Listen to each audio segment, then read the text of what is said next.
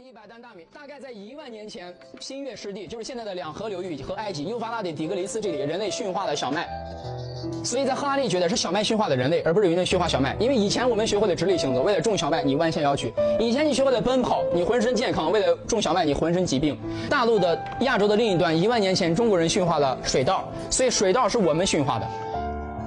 人类一共有七百万年的历史，真正重要的只有这一万年。一万年的历史很久，但我只爱与你在一起的每一分每一秒，每一朝每一夕。I love three things in the world。我爱着世间的三个东西：the sun, the moon, and you。太阳、月亮和你。The sun is for the day, the moon is for the night, and you forever。太阳是白天，月亮是晚上，你是永远。这是难得玄乎的一期时事篇节目中呢，我们会以女士到三方的视角来畅聊东方甄选事件中的每一个人物及其带给我们的思考。现在出已经有点晚了啊，应该算马后炮片。首先，很多看客，甚至包括看热闹不嫌事儿大的罗永浩，都非常希望董宇辉能够自立门户。但从一个女性创业者的角度来思考的话，我从不认为她可以立马自立门户。我可以拿另外一位李佳琦来跟他们进行对比。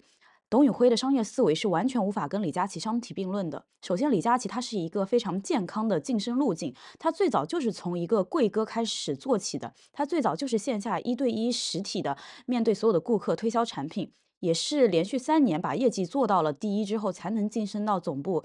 拿到了带货的这么一个资格，也在这个行业里面对接了非常多次甲方，因为他有一档综艺嘛，叫做《给所有女生的 offer》，就是在展示如何跟那些品牌方爸爸进行砍价，拿下直播间双十一的巨额折扣。不管是从营销的角度上，还是说最后直播间呈现的话术来看，它都会显示的更加的成熟。虽然他之前也出过一件七十九块钱两支眉笔的那么一件事儿，虽然我们所有的消费者会对那件事情有所介怀。但是从甲方来说，李佳琦咬死说七十九块钱的眉笔不贵，是对甲方有益的一件事情。只不过因为这件事情太过于踩中了大家时代的一个敏感度，所以才进一步的发酵了。关于董宇辉为什么在商业思维上是无法跟李佳琦相提并论的，有一个事儿件我可以跟大家再聊一聊。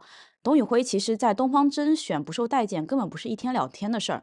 早在他风头很盛的时候，他身边的工作人员就有嫌弃过他，因为他经常不按照剧本来，弄得大家都非常难堪。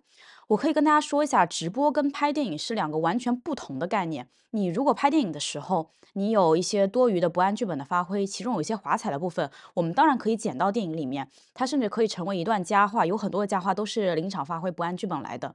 但是直播它需要的是一个下限，你的下限不能让大家不能接受。你可以整个场直播没有非常出彩的片段没有关系，但是如果你一旦有了非常有问题的片段，那么整个直播间所有的品牌方都会很难做。董宇辉的那个事件呢，可以被称为“三九九洗发水事件”。他有一次在直播间带一款洗发水，他开口就对粉丝直接说：“这款洗发水我没用过，我不知道好不好。”接着他看了洗发水的价格，说一瓶洗发水居然要三百九十九。他非常惊呆，然后跟导演反复的确认说是不是弄错了。即使得到了肯定的回答，他依旧非常不可思议的问：三百九十九就这么一点吗？这洗完了是会变帅还是咋样？我家还有半袋洗衣粉，我用洗衣粉去洗吧。然后在场的工作人员听到这些话，脸都黑了，一直在打圆场，说这个品牌大家都认识呀，外面一瓶都要九百多，而且还会经常的缺货。然后董宇辉这个时候还是在抓住不放，说我就好奇，为啥一桶洗发水能卖到三百多？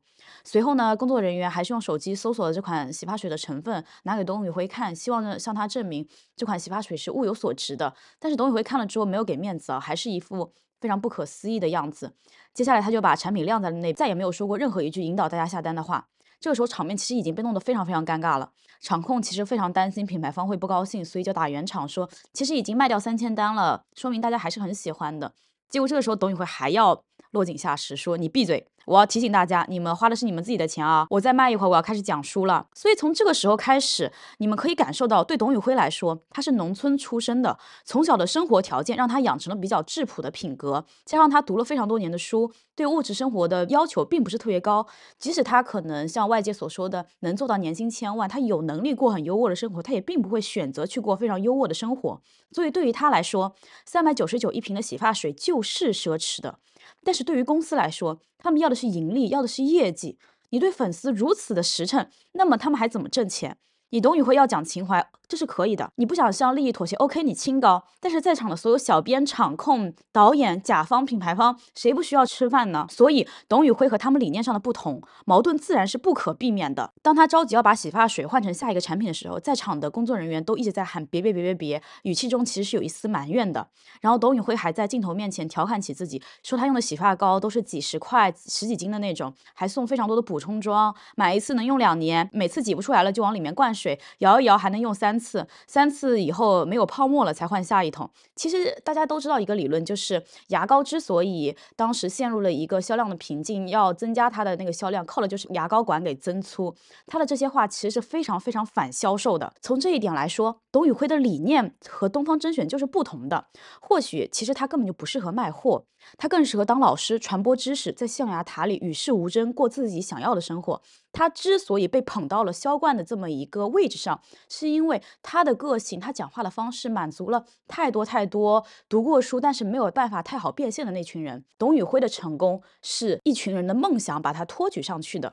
实际上，最近有三个人一起被推上了舆论的风口浪尖啊。也同时都吃上了这个巨额的流量红利。那么董宇辉是一个相对来说比较底层的来自农村的孩子，他的选择自然是相信大家长、相信领导，整体上知足常乐的一个心态，同时也会相信自己的朋友、相信自己的伙伴，所以他才会最后和俞敏洪在直播里感叹“士为知己者死”。其实那个时候很多人已经觉得他被卖了或者怎么样的。然后还有很多人和他一块对比的是孟雨桐，孟雨桐是一个来自中产家庭的孩子。他的选择就是单干，别谈感情，别道德绑架，这伤钱，别来 PUA 我。还有就是调侃这件事情的罗永浩，罗永浩是大院子弟出身的，所以他能在直播间里阴阳怪气的感叹啊，人生能有几回运啊？你在公司销售收入拿百分之五十，不过分的。私企打工没有知遇之恩一说啊，他跟董宇辉说别被压榨了，来跟我组个局吧。对，而且他说那些话的时候，还成功让他那两天都上了带货榜的第一名。发现了没有？其实很多人会把这三者的差别、性格和选择归结于无形的阶级意识。当然，也有很多人把这些原因就简单的归因给原生家庭了。但是实际上，从玄学角度上来讲，这是因为你命盘中的格局层次影响你的风水。所有你的性格、选择，甚至遇到的什么人，都是风水的外化。就比如说，我接下来要讲一个概念。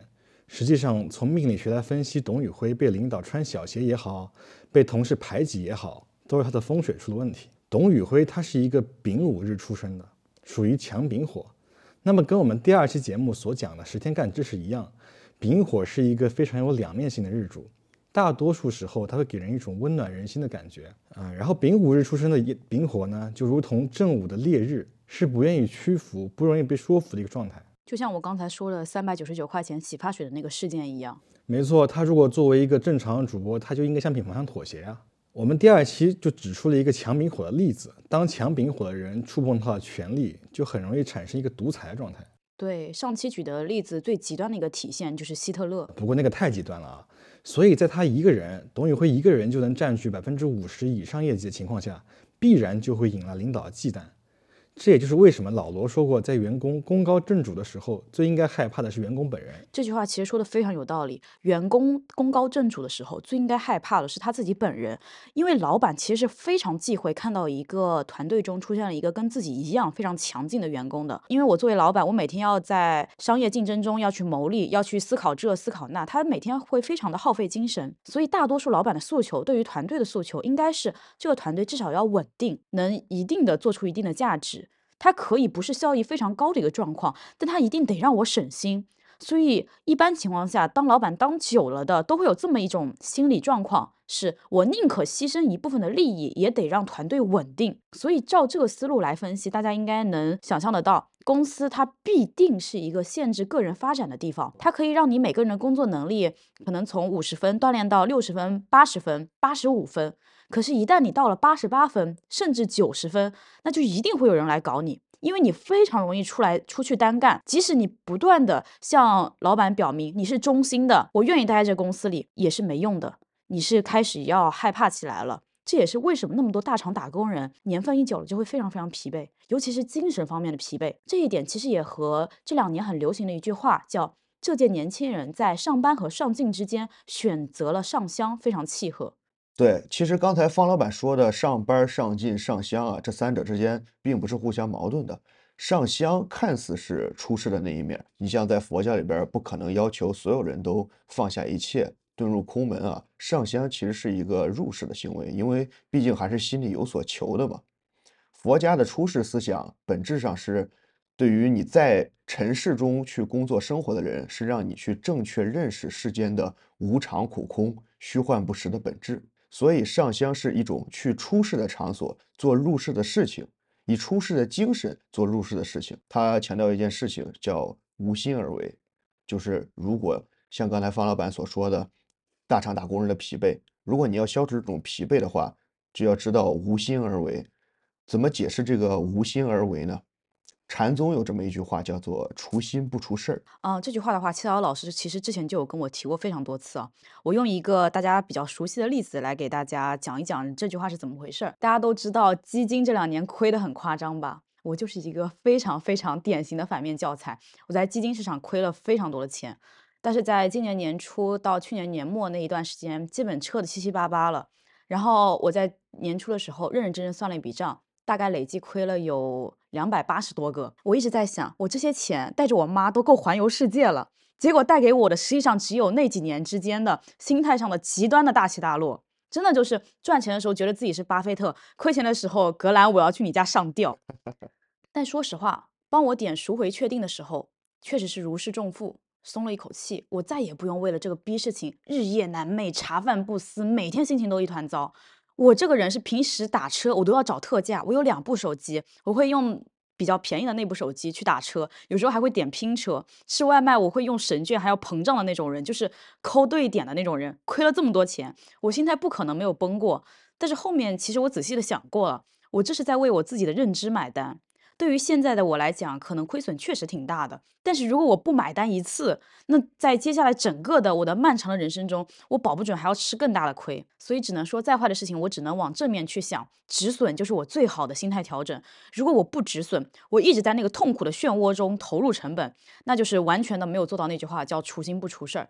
我现在除心不出事儿的这么一个心态调整呢，我会跟大家分享一下。就是我在把基金彻底的清光了之后，我有了一个新的乐趣的爱好。之前基金的痛苦成为了我的快乐源泉。就是我在 B 站上找到了一位 UP 主，叫做喜欢玩基金的小鱼哥，我就每天看他日更怎么亏钱。现在念他的标题已经成为了我每天的放松小环节。我给大家念一遍，体验一下，让大家体验一下我的快感。十二月四日，亏麻了，创新药物，创新药再见。十二月五日，亏麻了，今年的基金奔着负二十去了。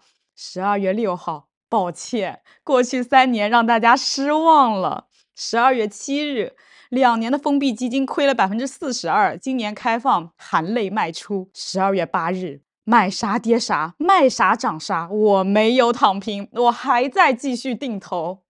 就是我每天看这个两三分钟小视频，就能从中获得非常大的快乐。可能从别人的亏损之中，会让我得到一部分的心理安慰，把前两年的痛苦给还回来。我想到一个文艺理论，叫做喜剧的内核其实是悲剧。对，喜剧中的悲剧和本身的悲剧有什么区别呢？其实粗暴的理解啊，也可以跟这个出心不出事给放到一块儿去。因为方老板，当你从那个局里边跳脱出来，你看别人的境遇的时候，你的心一定没在这里边。嗯。就是这个痛苦发生在别人身上，你置身事外了，那就可以有一个比较好的心态了嘛。所以投基金最好的方式，真的就是丢进去，第二年再来看，再也不要去为它操操心了。你像几年前比特币火的时候，所有赚比特币钱的人都是买完之后忘了的人，在那里疯狂投资上杠杆了，最后倾家荡产的多的是。真的是这样。好，回到我们刚才说的除心不出事这一点上啊，就是让你心别上去。身体可以忙，心不要忙，这叫身忙心不忙。就像古代有一些比较富农吧，或者说现在有些人他追求田园牧歌式的生活，其实每天日出而作，日落而息，一整天都在干重体力劳动，是非常疲惫的。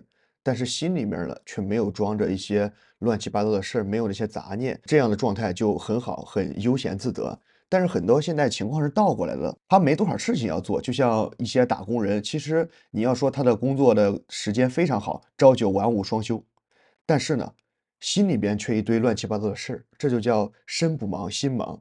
就像今天那些白领们，他觉得没多少事儿，但是总是心里边想，哎呀，同事关系啊，跟领导的关系啊，心如果不上去，心不忙了，一切就自在了，你的心态就会平和。事情你是拒绝不了的，我们工作当中有各种各样需要我们去解决的事情，不能把这个事情给除了，但是心是要除的。就像刚才说的那个炒基金的例子，事情你可以做，但是不要老是把心放在这个上面，是来生出一种执念。基金、股票这种金融产品肯定是涨涨浮浮，你的心情也可能随着大起大落。我们这个时代是节奏很快的时代，每天忙得不得了，也经常感到遗憾。一年忙到头了，过年了，吃年夜饭了，想想今年忙了什么呢？很多人一想，发现什么事情也没有，虚度了一年。这两种感觉，一种是虚度，一种是忙碌，在心里一碰撞，感觉真是哎，你心情一塌糊涂。就是因为这些人的基数实在是太大了，所以这两年有一个概念又火起来了，叫禅修。有一部分人选择去上香许下心愿，祈求佛祖的保佑；也有一部分人会选择方老板说的这种禅修班，为了洗去在都市中的工作压力，从平时的烦恼和焦虑中抽离出来，让自己的身心都得到一定的放松。但这些禅修班，呃，没去过的朋友可能不知道，不一定是法师们，也就是我们通常说的和尚们亲自去代课的。因为部分法师监院不擅长做这些与尘世交流的事情。我原来受邀在一所寺庙里边做禅修班的讲师啊，当时是和一个文化类的公司合作，去到寺院里边的嘛，负责为学员们解决一些生活上的实际问题，然后教他们一些入门的仪轨。仪轨就是佛教知识，还有一些寺院里的基础的规矩。比如说五官堂是寺院里面的食堂，过堂的意思是早午饭。药食的意思是晚饭，不给他们讲的话，会影响到他们平时的生活。然后课程方面，平时也会带着他们入定，简单来说就是打坐，还有像扫地啊、茶道啊、供水、供灯，还有练字这样的活动。但至于早晚课、诵经这一些，还是寺院里的法师带着的。有时候会有寺院里的法师过来讲法。大部分人其实去禅修班要的是一种松弛感，但是最近有一个概念蛮火的啊，叫轻断食。这个轻断食呢和禅修结合起来之后，然后我发现会有一批平常不是很有压力的人也会去参加禅修班，他们所需求的其实是改善睡眠和减肥，而不是本来的修禅了。其实需要改善睡眠和减肥，这群人才是压力最大的。就像很多人说的，有工作导致的肥胖，有压力导致的肥胖。其实当一个人睡眠质量都已经很差的时候，只要能睡好觉，多少钱真的已经不重要了。我就曾经有一段时间压力非常非常大，就连着在单日均价大概有一千五的酒店，应该是连续住了半个月。因为我自己本人是一个非常擅长连轴转的工作的人，而且工作的时候，我个人是感受不到累的，也可能是我长期已经练成了一种对大脑的自我欺骗。但是我一旦歇下来，工作完成了，歇下来叹了那口气，我下一秒就会非常非常渴求高质量的睡眠。只不过当时应该是没有禅修班的概念，如果有的话，我估计应该也会立马报。啊，其实也不一定非要去禅修班啊。呃，方老板，你工作的时候有没有可以抽出那种十分钟的时间？来休息放松一下的，那肯定有的呀。其实这个时候，你可以在办公室里边，最在这个有限的时间里边进行一些简单的禅修。我就把它说成十分钟的禅修吧，因为整个过程差不多就这个时候。比较有效的方法一般是打坐正念，让自己达到一种入定的状态。这个入定概念很复杂，我们这里就简单的讲一讲一个入定的方法。呃，有些朋友之前肯定听说过这个概念，然后。跟着网上的一些教程，发现自己没办法入定，入不了定的话，不是因为你不专注啊，也不是因为你的心总会跑掉，你的注意力不够集中，都不是，其实是反着的。因为入定都知道是要进入一种禅定的状态，也就是佛家所说的离欲，把你这些眼前的杂七杂八啊，心中的欲望给暂时的放下。但是可能这就是都市白领一种职业病吧，他们总是比较急。希望马上能够看到效果，所以总是想着我要入定，我要入定，我要离欲。但是按照佛陀讲的法，那么你要离欲这种想法本身是不是一种欲呢？当然也是了。所以你总是在想着离欲的时候，你的心里升起了另一种欲，这样是没办法去入定的。想要入定的第一步其实是放下。佛教的修行里面讲修因而不要求果，因为因缘到了，果自然会来的。不要老是想着我要快速入定，我要快速离欲这种事情。你越不去想它，反而你会越快的达到这种禅修的好的一个状态。另外一个方面就是打坐、正念两者一定要结合起来。先说打坐啊，在你的身体上给你一个最好的、最适合的状态。世俗来说，就是抛下其他的想法，就是说，哎，我这个坐姿够不够标准啊，够不够符合礼仪啊？你第一步初学者可以把这些暂时忘掉，你就找到一个自己最舒服的状态，然后把那个大概的样子给做出来。这个样子做的久了，自然而然就可以找到状态。我们刚才说了，因到了果就成了。做好了打坐的姿势呢，下一步就是正念。简单来说，就是把注意力集中在当下，集中在现在。方法是因人而异的。我说一说我最开始入定的时候自己的一些方法啊。闭上眼睛，用心去重构身边的一切。具体来说，就是想象自己的鼻尖结冰。然后这个冰点从鼻尖慢慢的扩展到你所处的整个空间，就比如填满你的办公室，填满你的办公楼，直至你能想象到的所有世界。其实，当结冰的范围从你已知的世界，可能是你这个办公室里面延伸出去的时候，你已经在用心去观察世界了，因为那些已经不是你的目力可及，不是眼睛能够观察的地方。这个时候，注意力会瞬间回到你自己，回到你的鼻尖上面啊。如果不好理解的话，我用计算机来比喻吧。鼻尖结冰乃至世界结冰这样一件事，结冰大家都见过，这样一件事是可以想象的，但是你是永远无法见到的。所以它就像电脑接了一个完全新的文件，CPU 显卡一下子接到了这么大一个渲染的工程，通通都过载了。这时候系统没有算力跑那些小程序。这些小程序呢，也就是你的杂念，这个时候就被正念给剔除了，因为你的脑子里想的全是目前的这个画面嘛。当然，这是我自己的一个方法，你也可以想象自己的身体越来越小，越来越小，最后飘了起来，或者自己的身体越来越大，最后充满了整个世界。当然，这只是对初学者而言比较简明的方式啊，实际上需要理五盖，有四禅八定，是一个很复杂的事情。嗯，我刚才听下来，感觉其实最近新东方这档子事儿闹得这么沸沸扬扬，实际上最应该去禅修的就是董宇辉他自己。也未必是禅修，但确实是需要去给自己一个放松下来的机会了。实际上，从名字的角度来说，我们也可以解释啊，名字是一个人最为重要的风水，尤其是你的姓氏，因为一般来说不可能更改。董宇辉的姓氏乙木属性太强，因为“董”这个字。从拆字的角度来说，可以拆分为草字头和千和里，千里草嘛。宇字为宽广，辉字属丙火，那么结合它这个丙午日主的状态，就像是一片草原被阳光照耀，生机勃勃的样子，极大的利好了原本不属于它的乙木。那么它作为丙火生，自身反而显现出了一些乙木之象。这个是比较矛盾的事情。熟悉三国的听众都知道，东汉末年有一个董卓进京的大事儿。当时民间流传着一个谶语，传说是荧惑星君下凡变成小孩，教给孩子们传送“千里草何青青，十日补不得生”。这里的千里草就是代指董卓，也就是说董卓不能进京啊。一旦他进京，掌握大权，势力会很大的扩张，但是最终一定不得好死。这也就是因为汉属火德，与乙木其实是相克的。一开始会给你一点好处，但最终就让你灭亡。董卓最后确实死于战火，自身还是烧死的，这也是暗合董宇辉现在的状况。红盛一时，引身边人妒忌，如果不能及时收敛，最终很难完美收场。还有，我们也可以讲新东方。新东方这个名字当时取出来，一定是受过师傅指点的。东方属青龙，属甲木，有教化成长的意义，极大的利好了教育行业。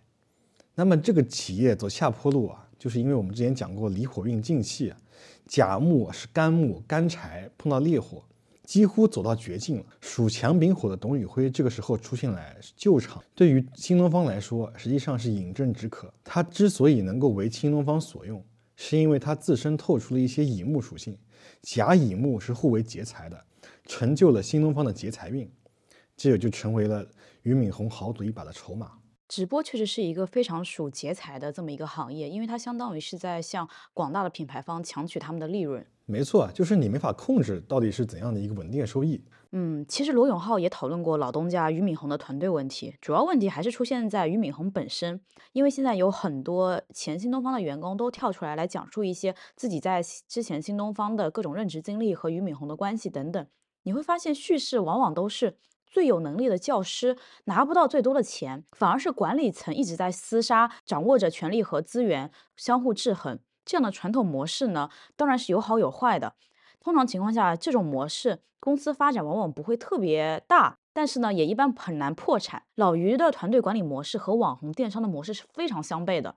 网红电商的模式就是谁对公司的贡献最大。谁就掌握话语权，它就很类似于《甄嬛传》，谁受宠了，那么谁得到的赏赐就最多；谁一旦被冷落了，谁就会受到最多的冷眼。前两天，王七叶的一个采访视频又上热搜了。他在他们那家 MCN 公司里面是唯一拥有独立办公室的网红，就是因为他的数据是断崖式领先他们 MCN 公司其他的一些达人的。那么东方甄选的起步呢，其实首先确实是由老于个人的魅力所带动的。因为教育行业做不下去了之后，他的工资能照发，椅子桌子全部都送给了山区，也算是个有底线的商人。毕竟他自己是有文人色彩的底蕴的。但是东方甄选的兴起，一定是流量主播董宇辉居功至伟。想要炒作成功一个超级大网红是非常难的一件事情。老于之前自己原话也说过啊，打算一年亏两个亿，如果连亏了五年，这事还没有成，那么就算了。事实上，在流量投入上，一年几千万真的就是洒洒水。董宇辉这样的现象级网红，一定是和他本身的性格以及当下的社会情绪契合度非常非常高。就跟我刚才说的，他本身很难成为销冠。但是他的个人魅力让所有有一定的文化知识，但是赚不到太多钱的那些年轻人，用梦想，用一个又一个类似的梦想，将董宇辉推到了销冠的这么一个位置上。显然，这种爆炸的流量和转化的购买力，你一年花一个亿去投放都达不到这样的效果。这里你就会明白，一个超级网红的崛起和资本的投入关系不会特别大。至少资本很难占主导地位，这也是为什么娱乐圈经常说小伙靠努力，大伙靠命。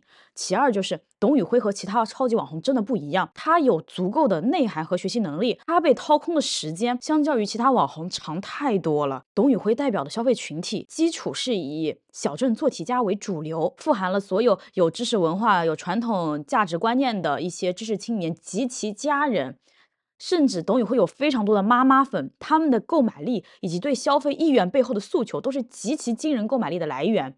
这一点只有超级网红罗永浩做到了，李佳琦都没有做到。东方甄选对于董宇辉的挖掘是绝对不够的，目前的传统管理的架构绝对是阻碍了企业向更大规模发展的。罗永浩的去个人化能成功，一是因为他的个人魅力。其二是因为他非常支持他的消费者群体，因为他出过很多次三倍赔偿什么的，让所有的消费者非常放心。我在老罗直播间买的所有的东西的质量，东方甄选团队并没有做到什么直接对消费者群体足够尊重、足够负责的这么一些事儿。这一点是董宇辉你个人的情绪价值在弥补你的团队的无能，尤其是小孙作为管理团队，没有将他的粉丝转化成消费者对于你东方甄选平台的信任，这就证明这个团队足够拖后腿了。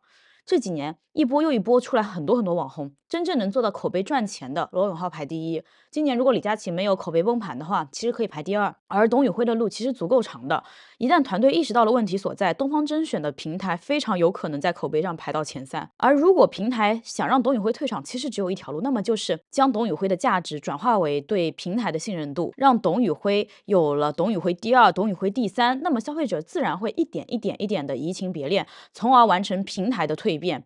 那么董宇辉自然也可以赚到钱之后做自己想做的事情，两全其美的事儿，结果被现在弄到了一地鸡毛。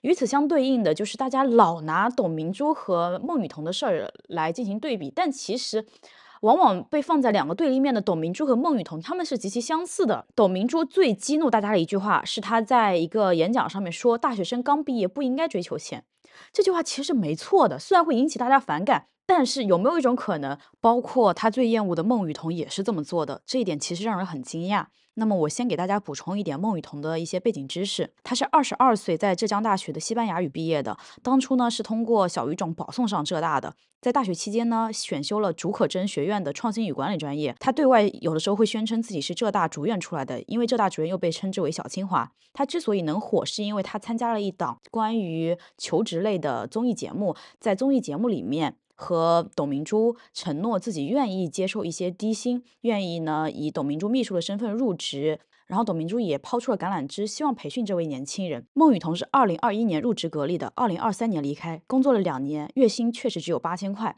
但是他职业的前两年是不是完全没有追求任何的高薪？这一点跟董明珠说的大学生刚毕业不应该追求钱是完美契合的。他在这份工作中是利用工作疯狂炒作自己，吸取了大量的流量，而且在工作中翘班，疯狂的接私活。两年之后离职，全职经营自媒体，一年就有三四百万。孟雨桐她个人的样貌、学历、名气，在当时那档节目中不可能只有格力一家给了 offer，更高的几十万的年薪肯定比比皆是啊，他都没有选。他只选择了最出名也最低薪的格力，因为他在格力，他能够成为格力的所谓的代言人，能够成为世界前五百强的董事 CEO 的秘书，这些别的公司都给不到他。从他之前的求学经历，你们也能看出来，他是一直一路一路在走捷径的。